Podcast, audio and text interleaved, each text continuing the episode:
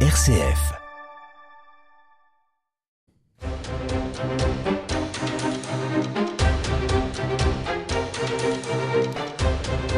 Bonsoir à tous et bienvenue dans votre émission angevine d'opinion et de débat. Ces derniers jours ont une nouvelle fois euh, été lourds hein, de ce qu'on appelle de façon assez impropre de faits divers. Une femme tuée à Marseille par une balle perdue, un policier dans l'Essonne qui n'était pas en service tabassé devant un centre commercial, un réfugié angolais qui saute à pieds joints sur une femme de 54 ans à Nice, laissée pour morte dans la rue. Chaque jour, une violence plus forte, des morts agressés pour un regard, un mot de trop ou simplement être là au mauvais moment. Des quartiers gangrénés par le narcotrafic et la force publique qui semble dépassée. Alors le politique a-t-il démissionné? Paye-t-on une incurie de plusieurs années qui donne l'impression que nous avons atteint un point de non-retour? On en débat dans un instant. Et puis, on va reparler de l'Ukraine, dont on ne parle plus beaucoup. Les morts se comptent par centaines de milliers, les sanctions économiques sont inopérantes, voire contre-productives. La contre-offensive s'enlise, les BRICS, hein, le Brésil, la Russie, l'Inde, la Chine et l'Afrique du Sud, euh, élargissent leur coalition à six autres pays pour créer un pendant à la domination occidentale. Bref, les choses n'évoluent pas tout à fait comme prévu. Alors, est-ce le moment de parler de paix? À quelles conditions? Eh bien, on va en débattre tout de suite avec mes invités dans EO et Débat. On prend de la hauteur et on débat dans Déo et Débat avec Raphaël Delacroix. Et je suis entouré ce soir de Benoît Lépine, chef d'entreprise, ancien porte-parole du RN et de Debout la France. Bonsoir. Bonsoir. Merci beaucoup d'être avec nous. Léo Frémont, responsable départemental de République Souveraine. Bonsoir. Bonsoir. Merci d'être là également. Alors, juste avant hein, de vous faire réagir sur ces problèmes de sécurité. Je voulais quand même entendre votre opinion sur euh, cette cérémonie d'ouverture euh, de la Coupe du Monde de rugby. On va y passer juste une minute. Euh, Benoît Lépine, la France rance, comme le titrait Libération, ou bien non, la France dont on peut être fier, la France des années 50 Oui, je pense que c'est plutôt ce deuxième aspect qu'il faut retenir.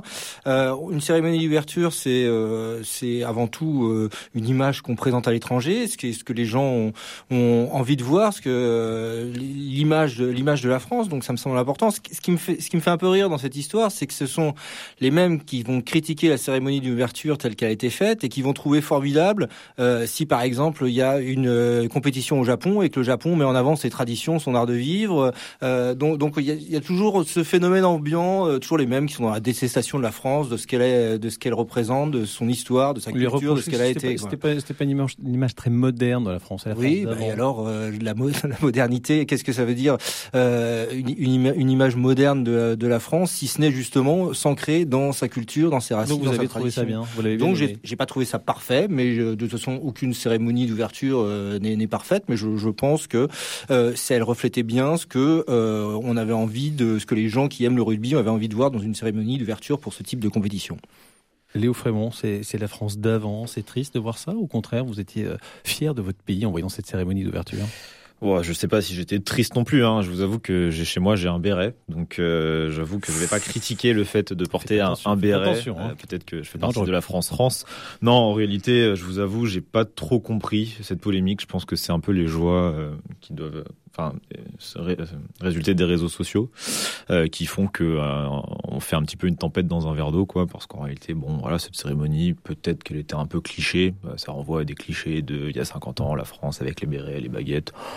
Et c'est pas non plus, euh, enfin, c'est pas méchant. Enfin, je veux dire, il n'y a pas de quoi euh, s'énerver sur cette cérémonie. Euh, il y a vraiment rien de rien de dramatique. bon, voilà, j'ai l'impression que c'est un peu une tempête dans un verre d'eau cette histoire. Et puis, pourquoi pas faire une cérémonie sur la France des années 50, fantasmée. Si, pourquoi pas, on fait l'année d'après une cérémonie sur autre chose. On peut changer les thématiques tous les ans. Vraiment pas le problème à cette cérémonie. Hors sujet pour euh, nos amis de euh, Libération. Alors, euh, on va passer à ces tristes faits divers hein, que j'évoquais en introduction, à tous les jours des morts, des blessés, des tabassés, avec cette violence toujours plus forte, toujours plus gratuite, et avec ce sentiment, et c'est sur ce sur quoi je vous faire réagir ce soir, c'est l'impuissance. Hein. Euh, on chasse un point de deal de drogue, il se déplace quelques kilomètres plus loin.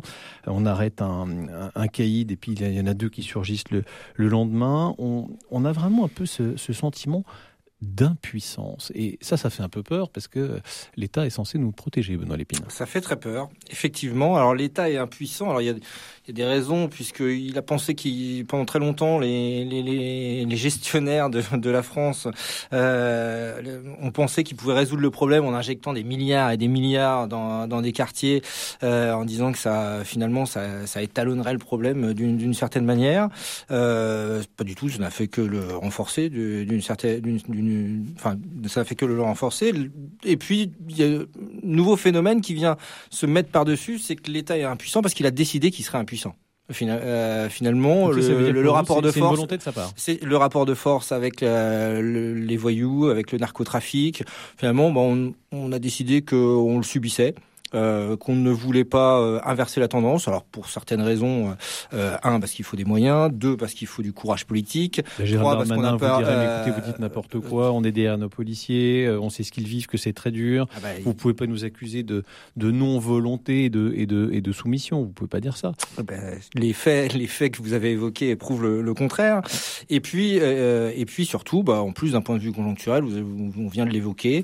Il y a la Coupe du Monde de rugby, il y a les Jeux Olympiques l'année prochaine. Donc, donc la violence, euh, si on n'en parle pas, elle n'existe pas d'une certaine manière. Euh, ça, ça, fait que ça fait finalement de, de plus en plus des, des entrelignes ou euh, voilà. Mais on, on, on, a, on en parle tous les jours. Hein, on, on, en parle, mais le, le ce sont, comme vous l'avez dit, c'est le terme fait divers. Des faits divers, on en parle tous les jours et finalement il n'y a rien qui, qui qui reste fondamentalement. On n'essaye pas de trouver de, de solutions à court et moyen et long terme. Léo Frémont, Benoît Lépine, il dit clairement, l'État, il n'a pas la volonté de s'affronter à, cette difficulté. Alors, moi, je disais, j'ai l'impression qu'il est dépassé.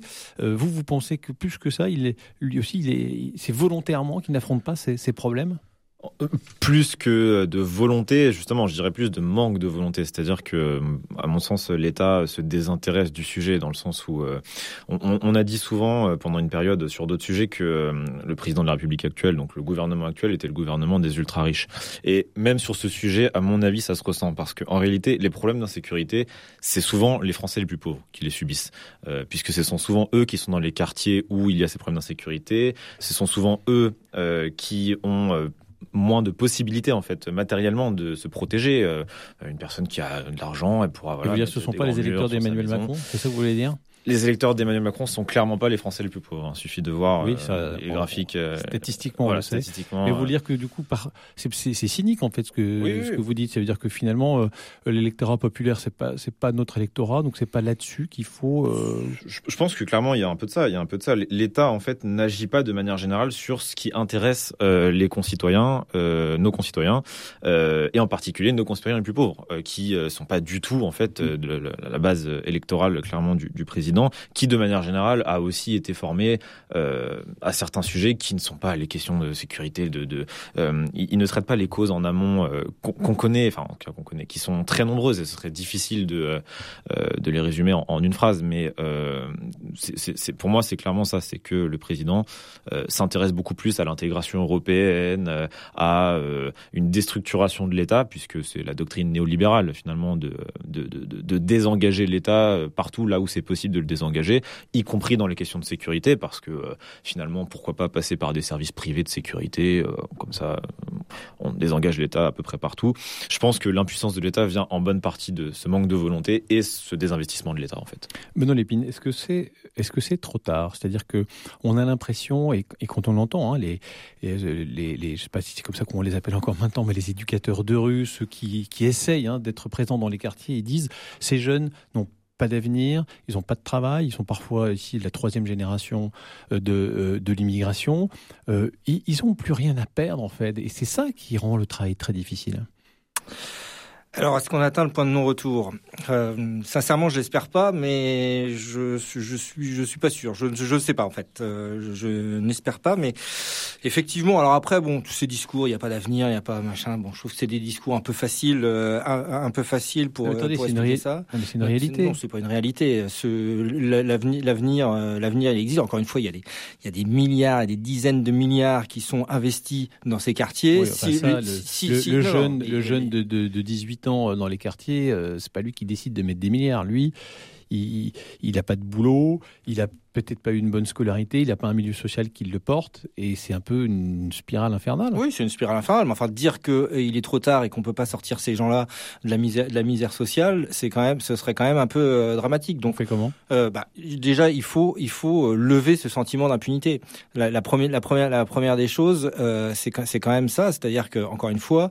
Euh, vous pouvez mettre en place tout ce que vous voulez, mais tant que le rapport de force ne sera pas favorable à l'État, il ne pourra absolument rien se passer. À partir du moment où vous vous sentez le plus fort, vous êtes dealer, vous savez que euh, au pire vous, allez avoir une garde à vue tous les six mois dans laquelle vous allez sortir et vos copains vont venir vous chercher à l'issue de cette garde à vue et qu'il va pas se passer grand chose derrière. Bah évidemment, ça vous donne pas envie de vous élever.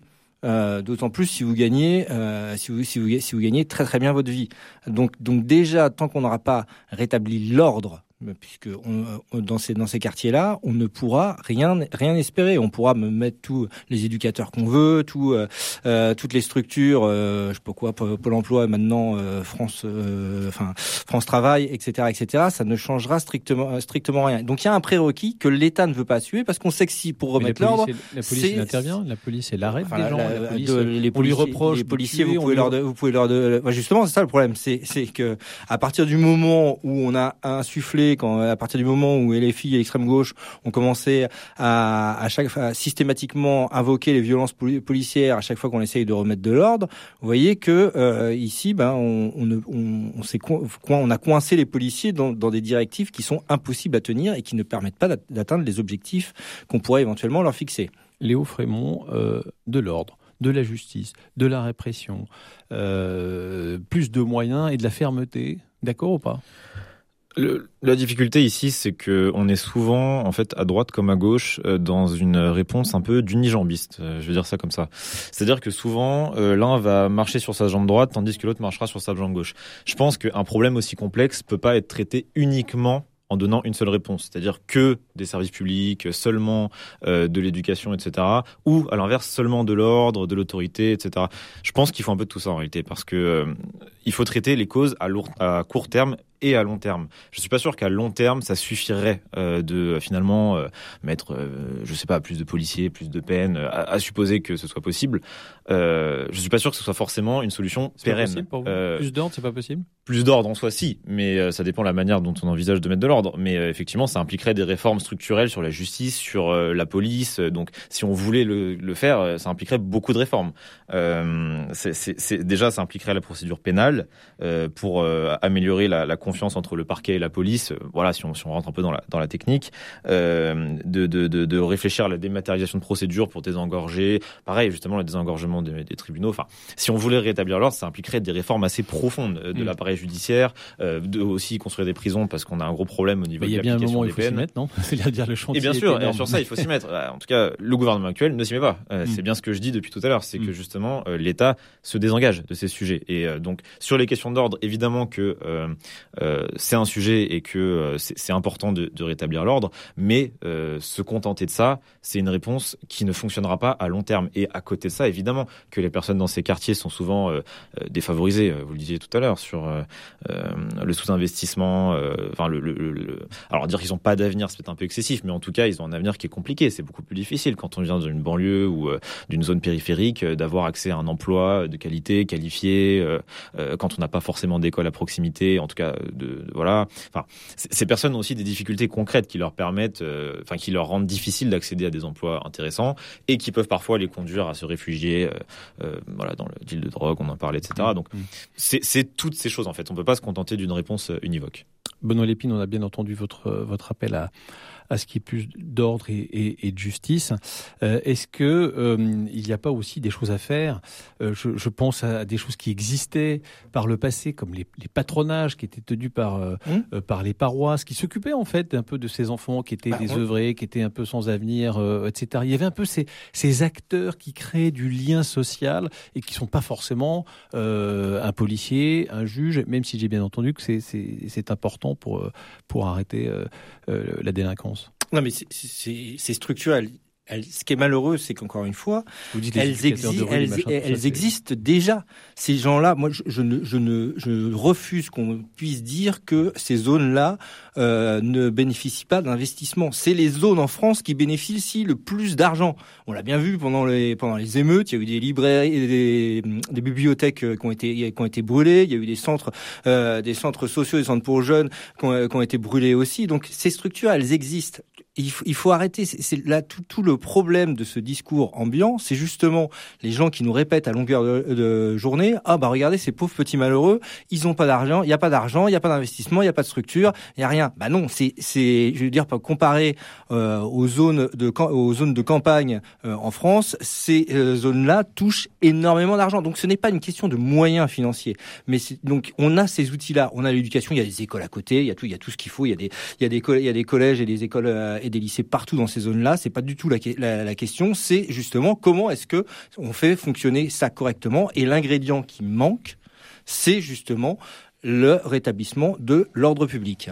Léo Frémont, euh, on a déjà versé euh, tant et plus des milliards, ça suffit? Euh, en, réalité c'est pas tout à fait vrai. Quand vous regardez, il me semble qu'il y a eu un rapport parlementaire qui a été rendu, je sais plus si c'est un rapport parlementaire, mais en tout cas qui montrait qu'en Seine-Saint-Denis, le, lycée le mieux doté de Seine-Saint-Denis était moins bien doté qu'un collège moyen à Paris. Euh, donc en réalité, c'est pas vrai de dire que ces zones sont bien mieux dotées et qu'il y a un argent fou qui part. Euh, j'ai habité moi-même pendant 20 ans euh, en banlieue parisienne. je peux assurer qu'on n'a pas du tout les mêmes conditions quand on vit en banlieue que quand on vit à Paris. il faut prendre un transport pendant une heure pour ah, accéder au moindre, moindre infrastructure. les écoles sont pas du tout comparables par rapport à Paris. Mon lycée était pas était pas un mauvais lycée. mon collège était pas mauvais non plus. Mais c'est mais c'est pas vrai de dire que Enfin voilà, ça ne roule pas sur l'or euh, dans, ces zones-là. Non, mais il y a beaucoup d'argent qui a été injecté. Il y a de l'argent qui a été injecté, mais c'est pas vrai de dire que euh, c'est pas vrai de dire qu'il y a aucun argent parce que ce, serait pas hmm. vrai. Il n'y a pas aucun argent. C'est faux en revanche de dire que euh, il y a eu suffisamment d'argent qui a été injecté. Et encore une fois, je dis Donc pas. Il faut encore en mettre? Bah, il faut encore en mettre dans, dans, plein de choses. En réalité, c'est alors des infrastructures, oui, mais euh, c'est des politiques globales. Encore une fois, c'est pas simplement se contenter. Quand, quand, on dit mettre de l'argent, ça veut pas dire se contenter de donner euh, des aides par-ci par-là. Enfin, l'idée c'est pas de donner des allocs à tout le monde. C'est ça, c'est pas une politique. Ça. Euh, l'idée de, de, mener une politique où on met de l'argent, c'est voilà, c'est euh, de faire en sorte que toutes ces personnes aient accès à un vrai emploi et qu'elles soient pas obligées de faire une heure et demie de transport matin et soir pour accéder à un emploi qui est sous-payé et qui du coup peuvent conduire certains à aller dans des voies qui sont pas pas souhaitables. Euh, donc évidemment que cet aspect social est pour moi mais euh, déterminant, en tout cas enfin déterminant est très important. Mais ça n'empêche que oui, effectivement, par ailleurs, ça n'empêche de réfléchir à des politiques de maintien de l'ordre, euh, ce qui ce qui ce qui est tout à fait entendable, enfin, même, on, recommandable. on peut prendre un exemple local. Hein, on, prend, on cite toujours la, la, la, banlieue parisienne, mais prenons Angers. Vous prenez le quartier de la Roseraie. Le quartier de la Roseraie, on, il a été refait complètement à neuf. À l'époque, on a dit on refait tout et tout, ça va, ça va éliminer, ça va éliminer toute la délinquance, tout, euh, euh, tous les problèmes qui existent. Aujourd'hui, la délinquance, elle est toujours là, les voitures brûlées, elles sont toujours là. Quand il y a des émeutes, il y a, il y a toujours autant d'émeutiers, euh, voire plus. Donc, donc ici, on, on, a bien, bien cet exemple ici où euh, normalement, euh, voilà, euh, il n'y a pas de, il y a pas de, enfin, je veux dire, il y a, y a eu de l'investissement, il y a eu des, énormément de choses de faites, mais, tant qu'il n'y a pas d'ordre, et eh ben, ce sera toujours autant, autant le bazar à la roseraie. Allez, restez avec nous. Changement de sujet. On va parler de la guerre en Ukraine parce que finalement, on n'en parle plus tellement. Le débat sur RCF Anjou, c'est avec Raphaël Delacroix dans Déo et Débat. Toujours en compagnie de Benoît Lépine, euh, chef d'entreprise, Léo Frémont, euh, responsable départemental de République souveraine. Je souhaitais que euh, nous parlions de la guerre en Ukraine. Alors, venir si on en parle, mais bon, qu'est-ce que vous voulez, ça fait quand même plus d'un an maintenant. Mais on en parle assez peu. Alors, il faut dire aussi que la situation s'enlise, la contre-offensive ne porte pas ses fruits, l'opinion américaine commence, en tout cas pour une partie d'entre elles, à se demander combien de milliards ils vont encore devoir déverser sur l'Ukraine. Les Polonais qui payent le prix fort de la concurrence du blé euh, ukrainien, hein, dont l'accès euh, à la mer est bloqué par Poutine, les éleveurs français euh, concurrencés par les importations de, de poulets ukrainiens, l'économie allemande qui s'écroule, qui était très dépendante du, gaz russe, bref, tout ça commence à, un petit peu affaiblir les opinions, ou bien non, il y a aussi un phénomène de, de lassitude. Et puis, au-delà de ça, est-ce qu'on arrive à un moment où on sent que les choses commencent un peu à patiner. Léo Frémont? Euh, c'est clair que les choses patinent. Euh, en réalité, euh, finalement, c'est une chose qu'on avait prévue depuis un bon moment euh, chez République Souveraine. On, on, peut retrouver, si on, cherche sur Internet, sur YouTube, des anciennes interventions du président de notre parti, puis même ici d'ailleurs à cette antenne où j'étais intervenu. On avait dit dès, euh, dès à l'époque où il y avait une volonté d'engagement total dans la guerre en Ukraine, d'envoi de, chars militaires, de, sanctions, et que Bruno Le Maire qui nous disait qu'on va provoquer l'effondrement euh, de l'économie russe, euh, on avait dit à l'époque un peu de prudence, parce que, à notre avis, c'est pas du tout ce qui va se passer, euh, parce qu'en réalité, on est dépendant des importations sur le gaz russe, à cause, des choix énergétiques assez désastreux de, l'Allemagne. Or, euh, on dépend de l'Allemagne sur, euh, voilà, euh, on dépend du pétrole. Or, la Russie est un gros producteur de pétrole. Bon, on avait dit à l'époque, attention à l'effet rebond. Euh, donc euh, on, voilà, euh, on s'était méfié. et finalement, bah, l'effet rebond, on se les pris. Voilà, l'essence aujourd'hui qui a 2 euros, Total qui a dû bloquer les prix parce que sinon c'est plus de 2 euros dans certains dans certaines stations-service. L'électricité qui pendant l'hiver a été, on a on est passé à deux doigts des coupures pendant l'hiver dernier et on a dû mettre le chauffage à 15 et donc, degrés. Et, du coup, du coup, on, on, le voit bien, on le vit tous très très bien. Vous l'aviez vu. Qu'est-ce qu'on fait? C'est-à-dire qu'aujourd'hui on continue à livrer des armes, à faire perdurer cette, euh, cette guerre Est-ce que vous pensez qu'aujourd'hui on arrive à un point où il faut peut-être euh, euh, se remettre à discuter comme le suggèrent des personnes comme Nicolas Sarkozy par exemple? C'est ce qu'on suggère depuis l'origine, de discuter. on suggère ça depuis l'origine en disant que nous, nous ce, qu'on, ce, qu'on, ce, à quoi on était favorable, c'était une position de non-aligné. Ce qu'on avait dit, la position gaulliste de non-aligné, c'était de ne pas prendre parti directement pour l'un ou pour l'autre, quand bien même l'un aurait plus de responsabilité que l'autre. Ici, la Russie avait effectivement, évidemment une responsabilité particulière quant à l'invasion. Euh, mais il n'empêche que la France, euh, euh, c'est un conflit qui est compliqué, qui fait appel à, beaucoup de, contextes historiques, politiques, géopolitiques, etc. et prendre, enfin, disons que s'investir à corps perdu pour une partie, c'était évidemment courir à la catastrophe. On a bien vu dans l'histoire que toutes les fois où on s'est investi, ça finissait mal en général. et donc là, évidemment, il faut essayer de faire œuvre de diplomatie pour avancer d'une manière ou d'une autre vers la paix. Parce que je ne sais pas où peut conduire la poursuite de cette guerre. Où est-ce qu'on va jusqu'à avec ça? Euh, On a déjà, vous avez dit, 400 000 morts euh, côté ukrainien. Euh, on va aller jusqu'à combien? Un million de morts euh, avant de se dire que c'était peut-être pas une si bonne idée de poursuivre cette guerre. Euh, on va attendre quoi? Que la Russie ait écrasé l'Ukraine et que la moitié du territoire soit sous domination russe avant de se dire vous, vous on aurait peut-être dû discuter avant?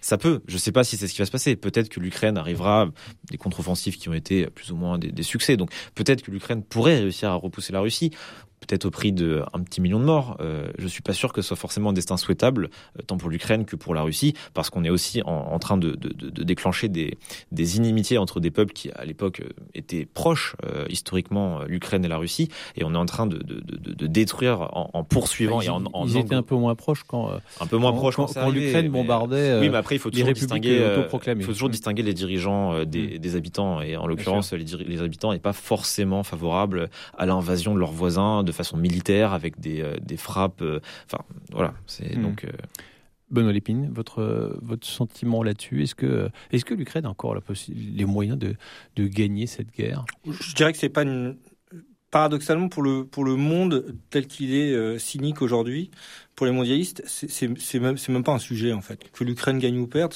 c'est pas très grave. En fait, en fait, si vous regardez d'une façon globale, et c'est très triste pour les soldats qui se battent et pour les différents peuples qui en subissent les, conséquences. Euh, finalement, aujourd'hui, qui est gagnant dans cette guerre en Russie? Vous avez d'un côté les USA on voit bien le lobby de l'armement. Là, on est en train de refourguer tous les vieux stocks d'armement, euh, à l'Ukraine. Dans le même temps, tous les pays du monde commandent des F-35, des chars, des etc. Donc, euh, c'est très bon. C'est très bon pour le lobby euh, des fabricants d'armes américains. Euh, deuxièmement, pour les Américains, pour l'instant, avec la perspective des élections américaines, ça peut évoluer, mais pour l'instant, ça détourne euh, d'un certain nombre d'échecs en Afghanistan, euh, sur la situation en Iran, par exemple, sur la problématique de Taïwan. Ça détourne l'opinion publique sur un pays, l'Ukraine, que finalement peu d'Américains savent encore placer, placer sur, sur une carte. Voilà. De l'autre côté, vous avez la Russie. La Russie, certes, ils sont engagés militairement, il y a des, des sanctions, mais enfin on voit bien que ça, ça a du mal à les affaiblir. Qu'est-ce qui se passe? Bah, Ils ont renforcé, vous l'avez dit tout à l'heure, ils ont renforcé leurs liens avec bah, la plupart des pays du monde, à part le bloc ouest. Autrement, bah, tout le monde veut être ami avec la Russie, que ce soit de l'Amérique du Sud, de l'Afrique, de l'Inde, de la Chine, de la Chine et d'une partie du le reste partie de l'Asie. voilà, tout le monde est en train, tout le monde est en train de s'acoquiner avec, avec la Russie. Donc finalement, ils sont, plutôt en train de se, euh, renforcer, euh, même d'une certaine manière pour l'Ukraine. Euh, cette, guerre, alors d'un point de vue symbolique, on assiste peut-être à, une création d'une nation. On voit bien que à, travers l'histoire, c'est souvent dans ces moments-là que vous avez un sentiment patriotique assez fort qui peut qui peut naître. Mais d'un point de vue plus euh, conjoncturel, vous avez des, une espèce de manne des dizaines et des dizaines de millions, voire des milliards qui arrivent en Ukraine, qui sont en train d'enrichir des oligarques et, mm. tout un pouvoir. Donc pourquoi, pourquoi, pourquoi s'arrêter là? Finalement, les seuls couillons dans l'histoire, c'est qui? C'est l'Union européenne. Comme d'habitude, on voilà, on se laisse marcher sur les pieds, on ne défend pas nos intérêts. Euh, je suis assez d'accord avec la, la positionnement de non aligné euh, au, qu'on aurait dû avoir au début de la, au début de la guerre. Mais euh, à part l'Union européenne, l'Allemagne, enfin et en particulier l'Allemagne et la France donc vous croyez tout, le monde a, tout le monde euh, a intérêt pour le moment à ce que le conflit s'enlise. D'accord. Euh, très vision très cynique là de, de Bruno Lépine. Est-ce que euh, vous croyez qu'effectivement les, les, les, Américains, alors il est vrai que d'une certaine façon, hein, effectivement, ils peuvent profiter sur le plan de, de, de la vente de, des armes avec zéro militaire sur, euh, sur le terrain, donc pas de risque non plus vis-à-vis de l'opinion de se dire on a des soldats qui sont, qui sont tués. Quoi, hein. De toute façon, en géopolitique, je pense qu'il faut toujours être cynique. Euh, à mon avis, c'est une erreur de mettre des éléments que ce soit de morale ou que ce soit de, euh, de euh, purement émotionnel, et il faut toujours essayer de voir les choses froidement. Clairement, les États-Unis profitent de ce conflit euh, de manière assez évidente. Euh, L'OTAN euh, s'est renforcé. L'OTAN, dont on sait parfaitement que les États-Unis ont quand même un contrôle assez important à l'intérieur de cet organe. la Russie a été ostracisée des relations internationales, ce qui plaît bien aussi aux Américains. Euh, et donc, en réalité, au niveau géopolitique, euh, c'est euh, une, une, Pas pour tout le monde, hein, quand même. Hein. Oui. C'est, mais en fait, c'est, c'est une. Ce que disait Benoît Lépine tout à l'heure, c'est, c'est vrai que c'est étonnant de voir que l'Arabie Saoudite commence et justement, et c'est là où à rentrer dans, dans, dans, les BRICS, tous ces pays africains. Et c'est justement là où j'allais en venir, c'est qu'en fait, on assiste à une multipolarisation du monde qui est assez dommageable, dans le sens où on risque de se retrouver exclu du nouvel ordre mondial. Euh, on voit bien que les choses se repositionnent. Les BRICS se, se, se ressoudent. Et donc, euh, effectivement, l'Arabie Saoudite, mais euh, le Brésil, la Russie, la Chine, l'Inde, des pays qui sont quand même l'Afrique du Sud, qui représentent quand même 40% de la population mondiale, à eux 5.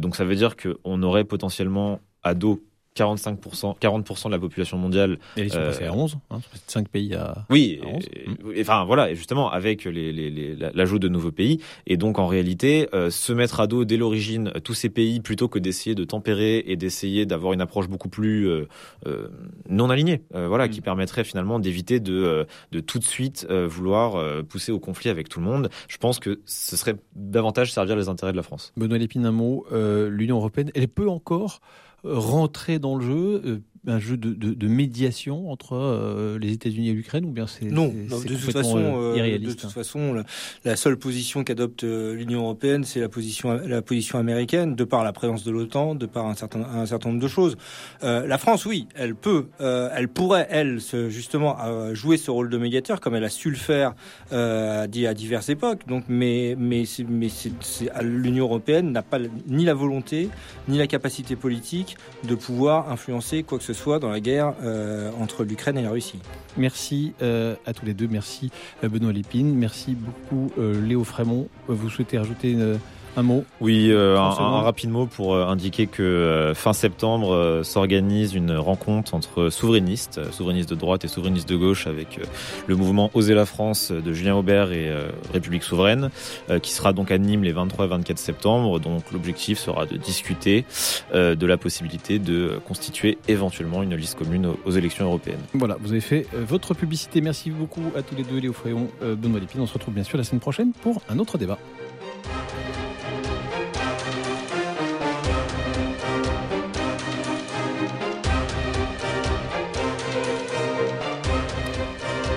Et dans un instant, votre soirée continue avec Carlo Acutis, raconté par Maroncia Delacroix dans l'émission Un livre en écoute. Très belle soirée sur RCF.